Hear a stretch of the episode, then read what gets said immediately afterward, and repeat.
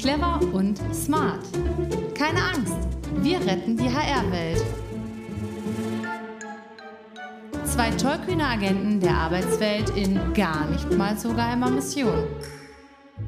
Mit Marcel Rütten und Cliff Lehnen. Die heutige Folge? Hurra, wir haben Urlaub. Oh, Marcel, wir haben's gut, oder? Hier am Strand, die Füße im Sand. Ach, guck mal, du mit deiner Kokosnuss, aus der du deinen Drink schlürfst. Das ist unsere Vacation hier. Der Drink ist gut, das ist ein lecker Pilzken hier schön. Pilzken aus der Kokosnuss. mit Krone, sag ich dir. Das ist der wahre Ruhrpott-Assi am Strand. Ja, ne? das sag ich dir. Pilzken aus der Kokosnuss.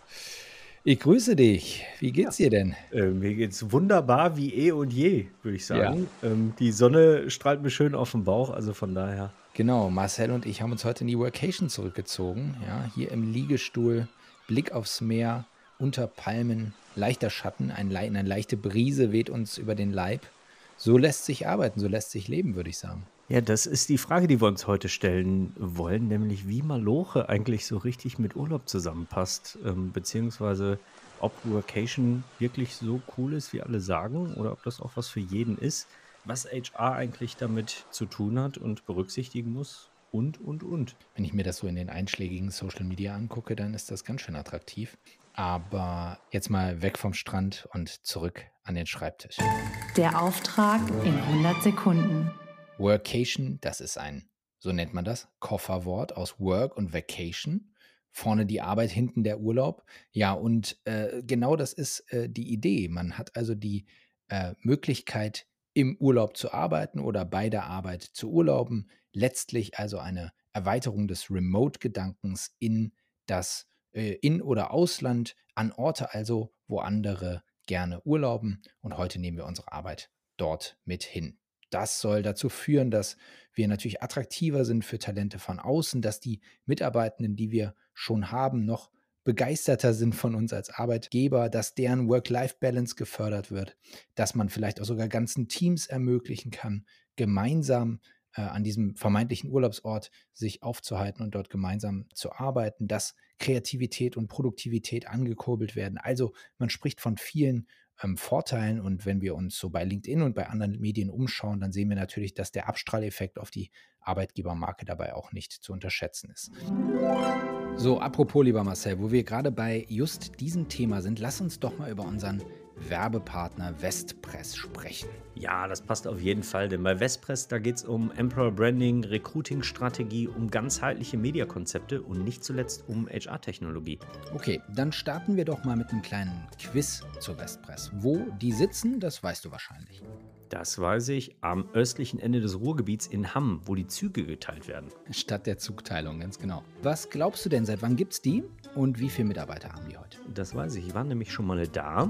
Es sind fast 200 MitarbeiterInnen und gegründet wurde die Agentur 1953 und die haben übrigens auch seit vielen Jahren ihre eigene Straße, die Kreativallee. Mhm, treffender Name, der beschreibt ja auch gut, was Westpress den lieben langen Tag so macht, denn die helfen, Arbeitgeber und die richtigen Talente zusammenzubringen. Also von der Entwicklung der Arbeitgebermarke bis hin zur Auswahl des richtigen Medienmixes bei der Ansprache. Und das ist noch längst nicht alles. Heutzutage braucht es im Recruiting natürlich auch moderne Technologielösungen, die gewisse Tätigkeiten automatisieren und vereinfachen. Vestpress steht heute im Wesentlichen für drei Dinge. Beratungsqualität auf Augenhöhe, ein super Verständnis, wie Recruiting heute funktioniert und drittens das Auftreten als HR-Dienstleister, der flexibel genug ist, wenn Kunden auch mal was anderes als Stangenware haben. Und wenn ihr noch mehr über Westpress erfahren wollt oder vielleicht selbst gerade auf der Suche nach einem integrierten Dienstleister zu den Themen Recruiting und Employer Branding seid, dann schaut euch doch mal um auf westpress.de und wenn ihr eine Anfrage stellen solltet, dann grüßt ganz herzlich von uns. Grüße bitte und jetzt elegant zurück in die aktuelle Folge. Bei den Nachteilen sprechen wir vor allen Dingen von rechtlichen, von steuerlichen, von vers sozialversicherungstechnischen äh, Themen. Es geht um Kosten, um Logistik. Es geht um Herausforderungen bei der Zusammenarbeit über Ländergrenzen, vielleicht teilweise auch über Zeitverschiebungsgrenzen hinweg und vor allen Dingen, und das ist aus meiner Sicht das, das Wichtigste, über das wir auch gleich noch sprechen werden, über die Verschwimmung der Grenze zwischen Arbeit und Freizeit. Das ist naheliegend. Also, das heißt, das Ganze will sorgfältig geplant sein, sorgfältig überlegt sein, auch in HR und natürlich beim einzelnen Mitarbeitenden.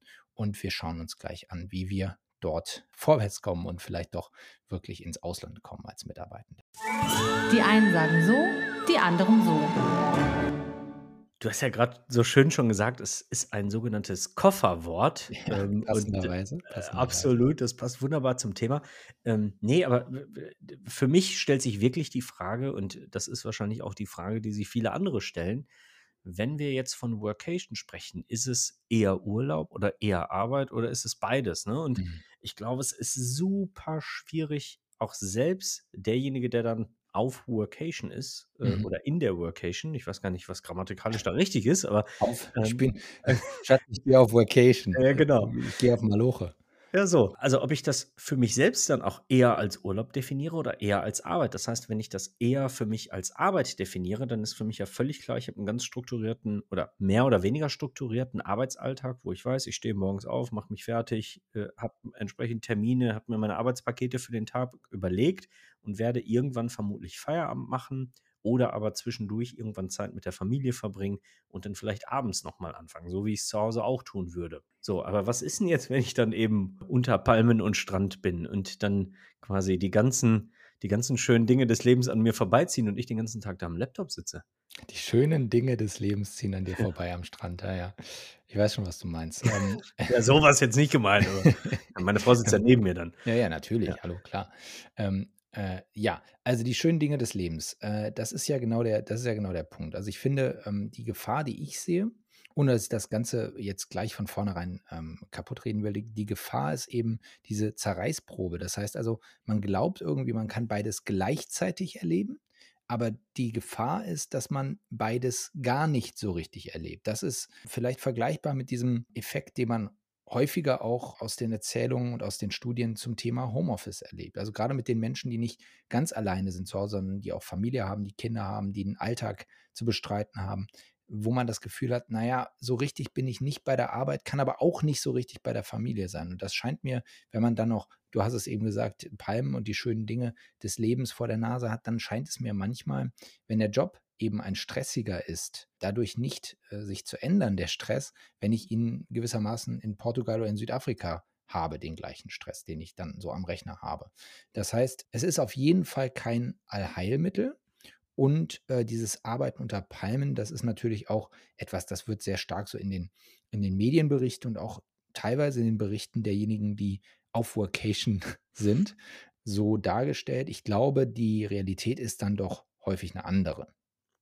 Naja, ich kann mir natürlich auch vorstellen, dass der Campingwagen am äh, Campingplatz in Holland irgendwo hinter der Grenze ist oder ich irgendwie in die Berge fahre. Ne? Also es ist nicht nur Mhm. Palmen und Sonne.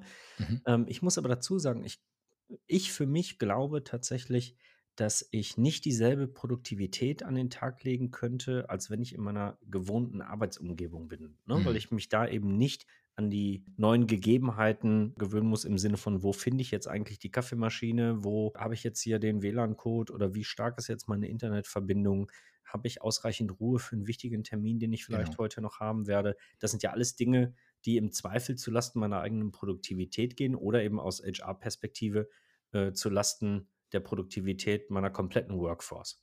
Genau, das sagen ja auch Experten, die ähm, das entsprechend schon entweder exerziert haben oder erforscht haben, dass eben genau dieser, diese Idee des Arbeitens unter Palmen genau so nicht funktioniert, weil jeder, der von uns mal versucht hat, am Strand einen Laptop aufzuklappen, der wird feststellen, dass einen die Sonne ähm, davon abhält, überhaupt irgendwas zu sehen. Der Sand hängt überall. Das ist also operativ gar nicht machbar, geht also gar nicht. Das heißt, im Zweifel sucht man sich ein Strandcafé, da ist Schatten, da ist WLAN, da ist Strom, da sieht es dann schon ganz anders aus. Ich habe aber neulich erst mit einem mit Geschäftspartner einen Call, der damals auf, äh, in einem, ich will es nicht näher spezifizieren, in einem afrikanischen Land sich befunden hat, an einem Strand. Das war wunderschön, sah toll aus, aber die ganze Zeit Hintergrundgeräusche. Ihm wurde irgendwas, sollte was verkauft werden am Strand. Dann irgendwie noch, einer wollte was dies, dann hat einer geschrien.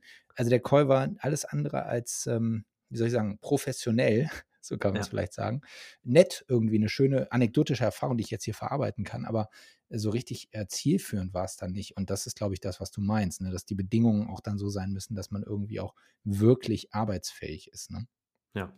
Ja, und hinzu kommt, je nachdem, wo die Workation gemacht wird, hat das natürlich auch eine Auswirkung auf diejenigen, die nicht die Workation in Anspruch nehmen. Ja, das heißt, wenn ich zum Beispiel in einer anderen Zeitzone arbeite, dann kann ich, muss ich mich natürlich so ein Stück weit auch danach richten, wie der Rest innerhalb meiner Organisation arbeitet. Also ich spreche jetzt explizit nicht von Freelancern, die ohnehin ihren Arbeitsalltag danach ausrichten, sondern ich spreche von Leuten, die voll in einer Organisation integriert Ja. sind. Hm, wo ich dann halt, sagen wir mal, ich sitze in Thailand ähm, Ja. und mache dann eben meine Arbeit so, dass ich eben an diesen Randzeiten, ne, ähm, Mhm. Dann eben verfügbar bin sozusagen. Also wenn hier in Deutschland, jetzt muss ich gerade überlegen, wenn hier in Deutschland äh, noch früh ist, ist da schon spät, richtig? Mhm. So, das heißt, wenn ich hier jemanden um 15 Uhr noch erreichen möchte, zu deutscher Zeit, dann wird es natürlich schwierig, jemanden auch dauerhaft eben auf der anderen Seite zu erreichen. Oder anders gesprochen, wenn ich jemanden auf der anderen Seite äh, des Globus habe, der mich eben dann erreichen möchte, wenn ich in Deutschland Feierabend Mhm. machen möchte, dann muss Mhm. ich im Zweifel noch eine Stunde dranhängen, nur weil jemand anders gerade seine Workation macht. Das heißt, die Ja. Flexibilität von dir, dass du schön in, in Chile oder sonst wo sitzt, ist halt zu Lasten meiner Flexibilität, weil ich hänge jetzt noch eine Stunde, weil ich noch warten muss, bis bei dir eben der Wecker klingelt. Oder aber wir würden uns einigen darauf, dass diejenigen, die diese Flexibilität dann genießen, die die Internationalität genießen, äh, dann bitte sich an die Gepflogenheiten der Hauptgesellschaft zu halten haben und dann diesen, diese Kröte eben schlucken müssen, dass sie dann eben ähm, vielleicht zu, zu Uhrzeiten, die in dieser, in dieser Region dort dann eher unüblich zum Arbeiten sind, dann sich hier und dort auch mal bequemen müssen, das dann äh, zu tun für bestimmte Meetings. Ne? Ja, Ähm, absolut, ja. Ich denke, das sollte schon das Gebot sein, dass man dann ähm, sich entsprechend auch, auch anpasst. Ähm, du hast es aber eben schon gesagt, es ist ja ein, ein qualitativer Unterschied, der jetzt gerade stattfindet. Wir hatten auch schon vor zehn Jahren die Wanderarbeiter, die digitalen Nomaden sozusagen, ja, die mit ihrem Laptop aus Thailand gearbeitet haben. Das waren dann aber hauptsächlich Freelancer, muss man sagen. Ähm, ungebundene, self-employed Freelancer, die vielleicht kreativ äh, oder sonst wie tätig waren, die das von überall tun konnten und das auch dann der Welt erzählt haben. Ne? Das ist auch cool und legitim und ich glaube, das hat uns allen auch leuchtende Augen gemacht seinerzeit. Die qualitative Veränderung jetzt ist, dass das natürlich wirklich in der Breite Menschen tun können, die fest angestellt sind. Das ist eine Vision, die Markus Albers schon vor 15 Jahren, morgen komme ich später rein, in seinem Buch damals ja formuliert hat. Und heute ist sie tatsächlich in der Breite wahr. Immer noch mit, mit Haken und Ösen natürlich und mit äh, ähm, Fallstricken, auf die wir gleich noch eingehen, aber in der Breite angekommen. Ne? Äh, das finde ich schon, finde ich schon einen bemerkenswerten Sprung und das ist auch wirklich eine, eine Errungenschaft der, der Arbeitswelt. Naja, wobei die, die Breite, äh, die du da meinst, ist Mhm. ja tatsächlich die White-Collar-Breite, ne? Ja, Also ja, ja. das heißt, es ist schon wieder ein sehr exklusives Privileg Mhm. einer bestimmten äh, äh, Gruppe sozusagen, die eben an vielen Teilen der Gesellschaft ähm, vorbeigeht. Wir hatten das Thema äh, durchaus ja schon an anderer Stelle hier ähm, im Kontext zu New Work-Themen.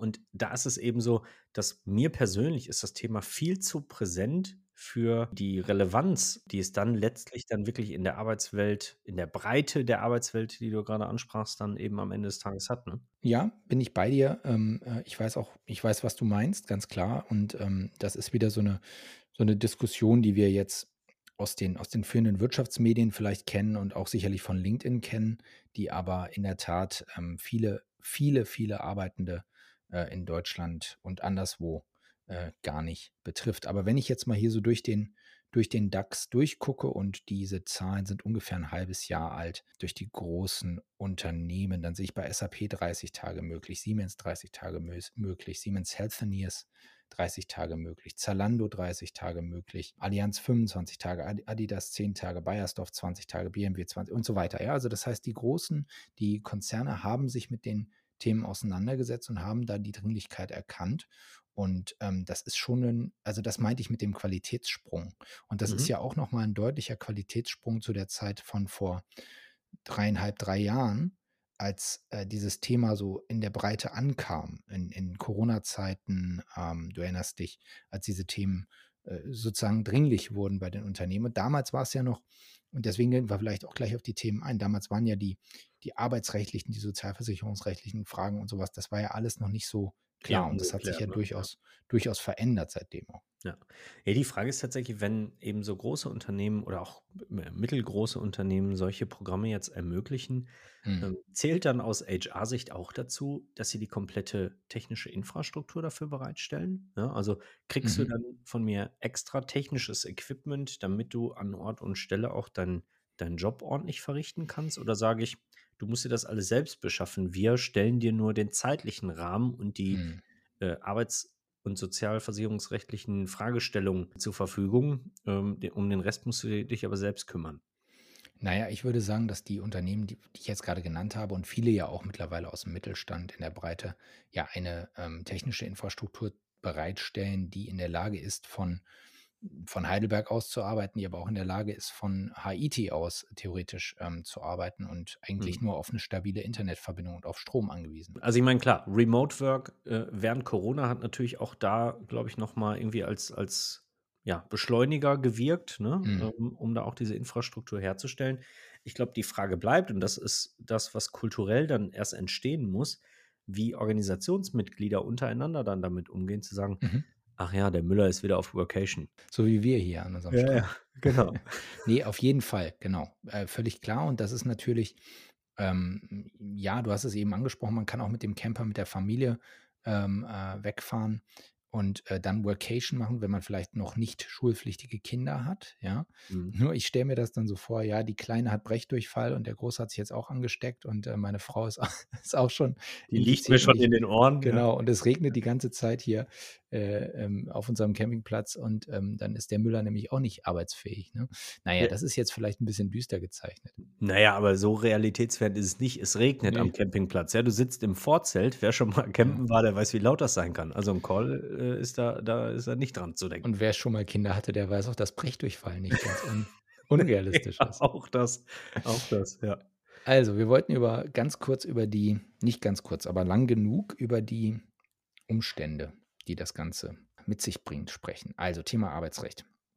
Wir haben es eben schon gehört, äh, die ganzen Maximalgrenzen bei den großen Unternehmen sind 30 Tage und das liegt daran, dass wenn die Workation maximal vier Wochen dauert, dann gilt das deutsche Arbeitsrecht weiterhin, auch wenn du im Ausland arbeitest.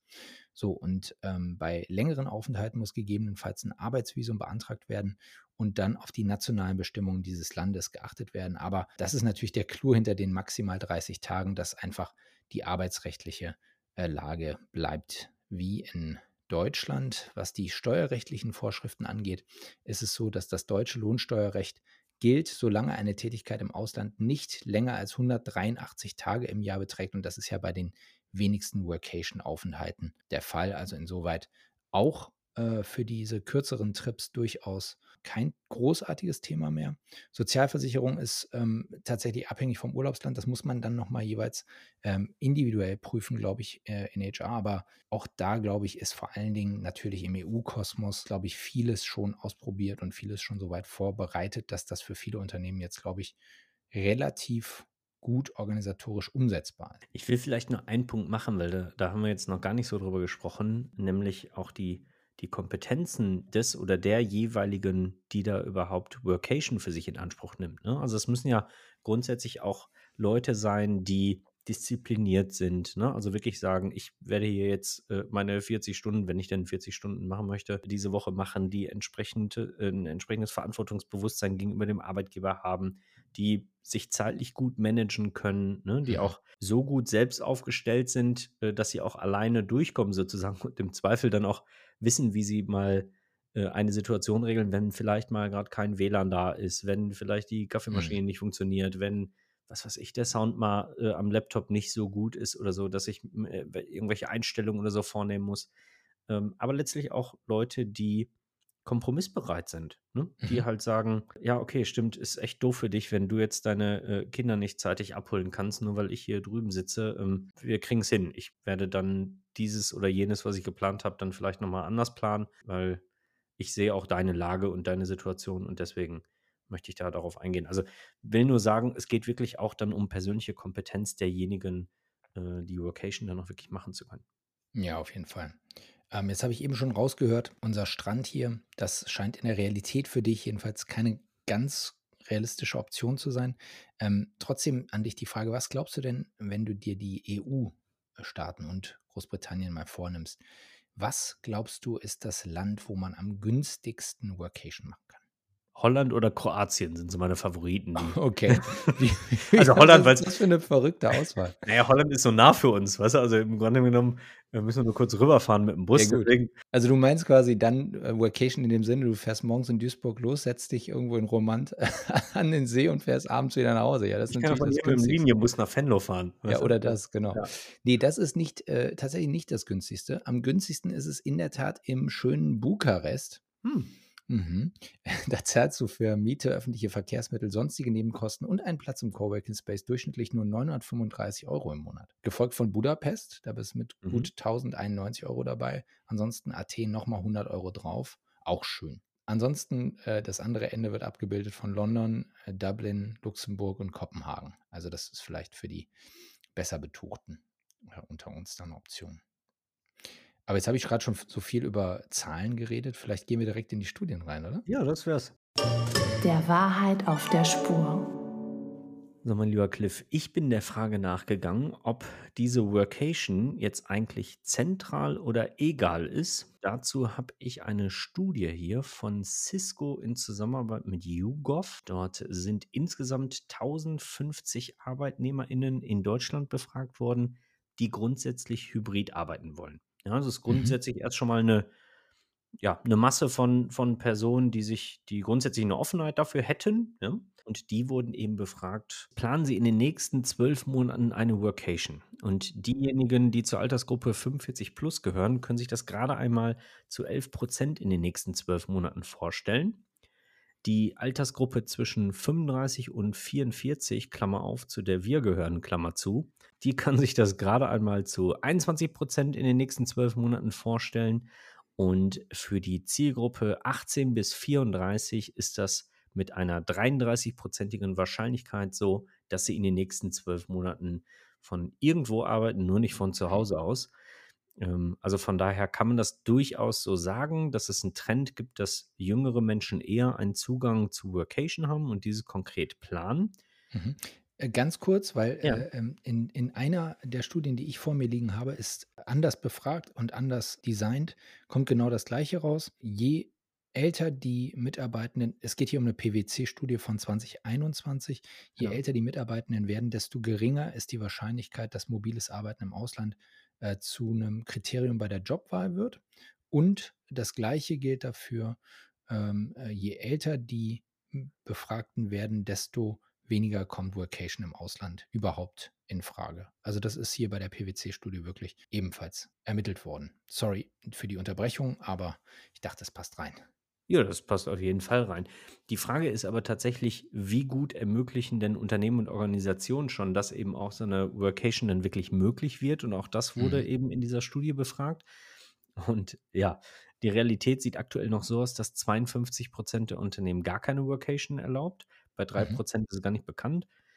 Ähm, und naja, also bei, bei 8% ist immerhin eine Woche möglich. Ich stelle mir das pra gerade praktisch vor. Das ist wahrscheinlich so die, die Dienstreise, wo man noch so zwei Tage dranhängen kann. Ja, das ist dann, wird dann wahrscheinlich noch als Vacation irgendwie mitverkauft.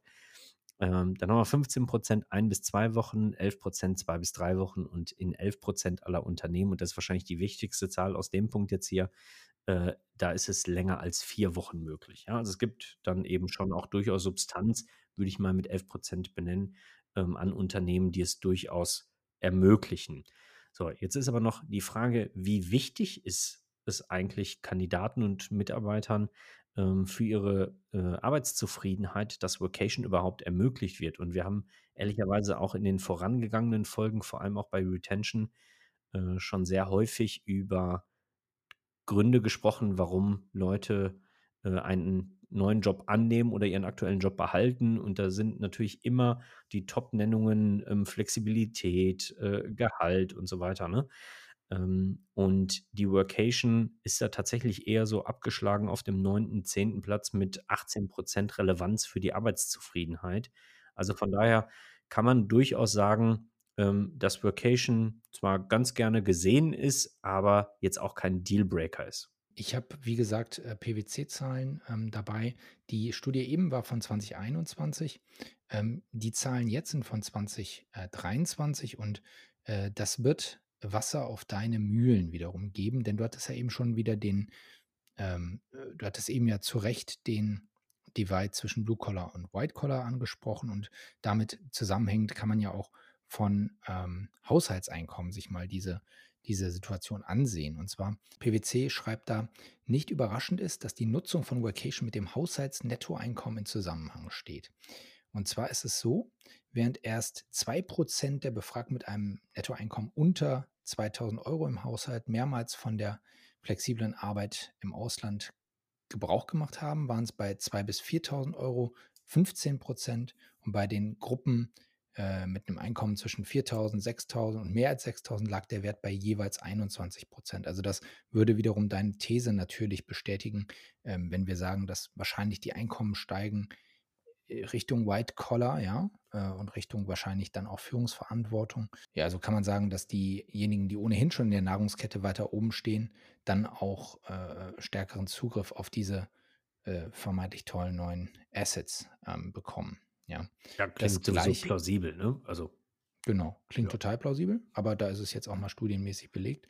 Ähm, das gleiche gilt für das Thema, was wir auch letzte Woche diskutiert haben, Geschlechterparität. Auch da haben wir eine Lücke, die auch ähm, erklärbar ist. Von den männlichen Befragten habe bereits jeder Zweite schon ein oder mehrmals vom Ausland aus gearbeitet. Bei den Frauen seien es nur 33 Prozent gewesen. Da sehen wir wahrscheinlich einfach auch das, was wir letzte Woche schon diskutiert haben. Die Tatsache, dass nach wie vor mehr Männer ähm, in diese Karrierepositionen reinrücken, auch in Führungspositionen reinrücken und dann auch entsprechende äh, Möglichkeiten ähm, geboten bekommen. In der Studie sehen wir auch, dass, und das haben wir ja in den Zahlen eben auch schon gesehen, Großunternehmen sind grundsätzlich offener für Workation, als es kleinere sind. Das ist auch nichts Neues. Und es wurde auch gefragt, wie lange sich die äh, StudienteilnehmerInnen denn eigentlich wünschen, Workation machen zu dürfen. Und da wünschen die sich im Durchschnitt 45 Tage. Also es ist deutlich mehr als diese 30 Tage, die von den allermeisten Unternehmen hm. ähm,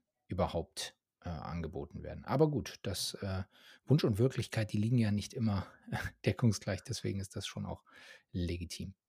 Clevere Ideen und smarte Lösungen. So, jetzt haben wir hier wunderbar schwadroniert ja, über was nicht alles äh, möglich wäre und wie die Erwartungshaltung ist und wer sich nicht alles äh, Workation wünscht und dann kommen Unternehmen jetzt um die Ecke und sagen, alle wieder zurück ins Büro. Ja.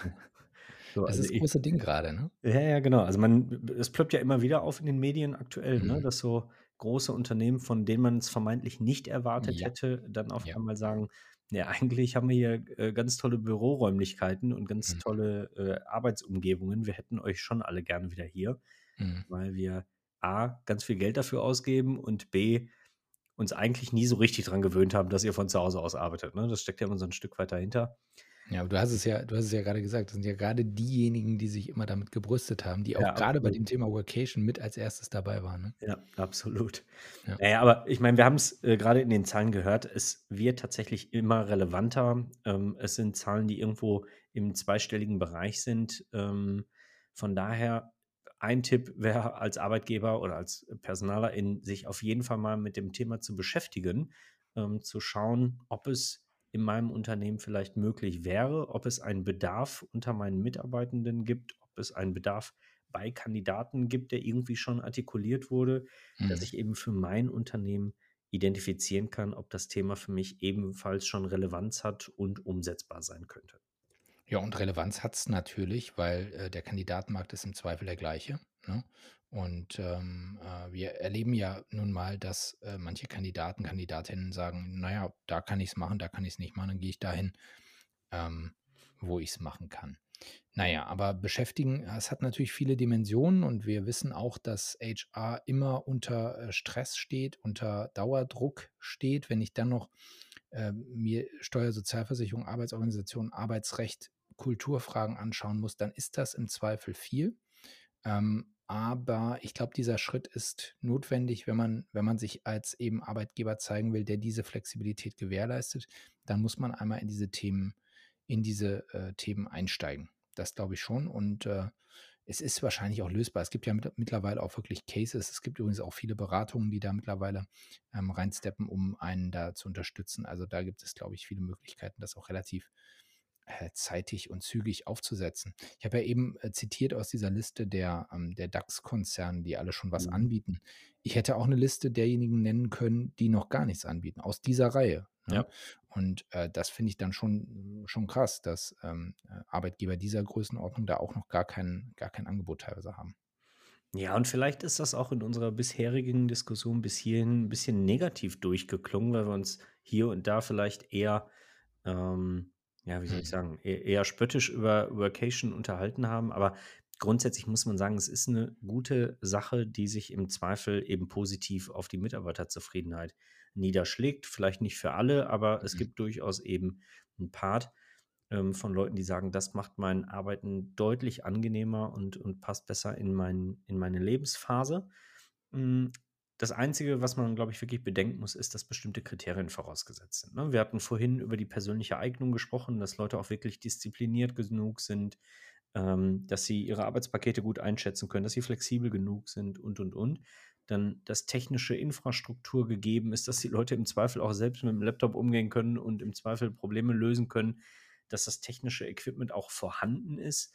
Ähm, so, ne? Also solche Dinge, die müssen natürlich da sein. Da gibt es wahrscheinlich noch viel, viel mehr, ne? Also, keine Ahnung, wenn der Laptop nicht funktioniert oder du jetzt in diesem Café sitzt, dass die Coworking-Dichte groß genug ist, dass du mal eben schnell an einen anderen Arbeitsort gehen kannst.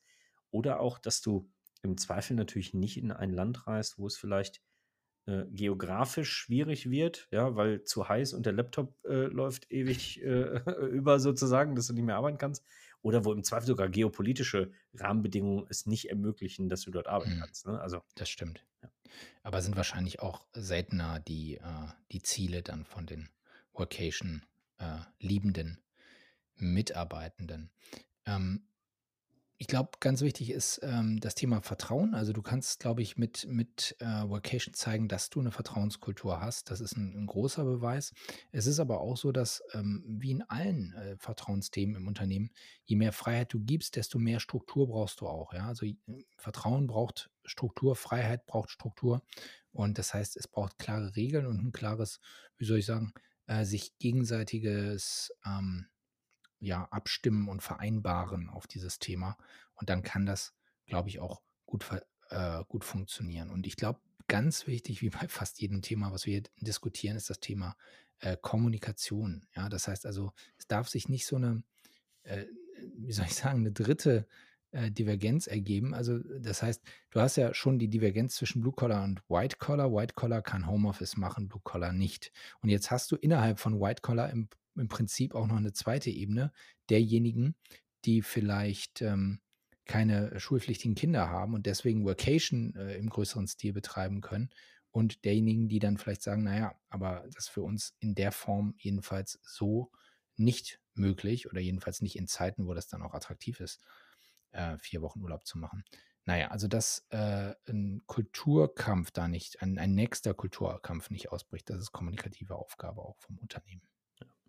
Und irgendwann, das weiß jeder, der schon mal Urlaub gemacht hat, irgendwann endet nun mal jeder Urlaub und dann muss man die Rückreise antreten, das Comeback sozusagen. Und genau das soll auch nächste Woche unser Thema sein. Die Folge wird heißen das Comeback von Methusalem Mac und wir werden unter anderem darüber sprechen, wie es aussieht, ob aufgewärmte Liebe wirklich funktioniert, wenn ehemalige Mitarbeiter äh, wieder zurück ins Unternehmen kommen oder eben pensionierte MitarbeiterInnen wieder zurück zum Unternehmen stoßen, weil die Recruiting-Aktivitäten nicht ausreichen, um eben da die Bedarfe zu decken. Die Pensionäre schlagen zurück. Ja. Ähm, das äh, klingt ja auch fast schon hier äh, nach, unserem, nach unserem Strand hier, in dem wir uns die Füße, äh, in dem wir die Füße stecken. Viele Rentner hier am Strand, wie ich festgestellt habe neben den schönen, neben den, wie du sie nennen würdest, schönen Dingen des Lebens. Ja, also wir reden nächste Woche über Rehiring nach Retiring. Ja, also zwei Themenkomplexe in einem. Das wird wieder äh, etwas fordernder als hier unser, unsere kleine Urlaubspartie heute. Ja, ich würde sagen, ich gehe schon mal los und ordere noch zwei Pilzken nach. Mach das aber bitte wieder in der Kokosnuss, ne? Alles klar, bis dahin. Okay, bis dann. Ciao. Ciao.